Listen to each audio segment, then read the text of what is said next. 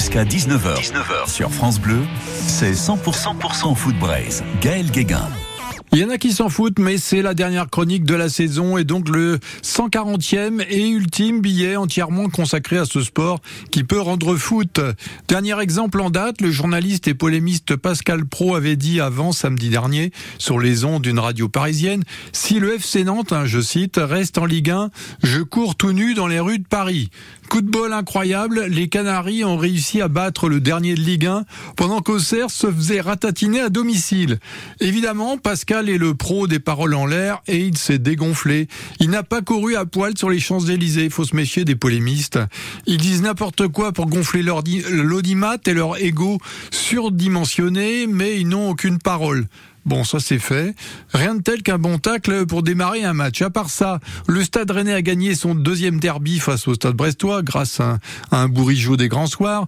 L'équipe de Genesio termine quatrième et jouera l'Europa League. Stéphane Lemignon a décidé qu'il resterait entraîneur des Tony en Ligue 2, même en jouant tous les matchs à l'extérieur. Concarneau le seul club pro sans port d'attache pour la prochaine saison. L'en avant Guingamp a terminé sixième de Ligue 2, comme d'habitude.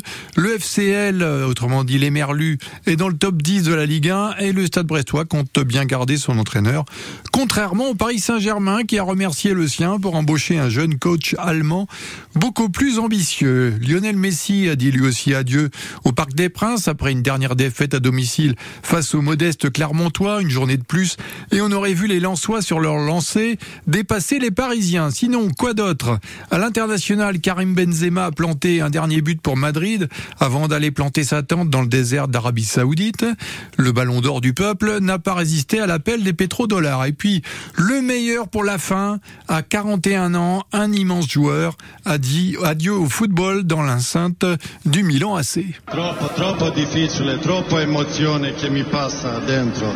Per voi dirò ci vediamo in giro se siete fortunati.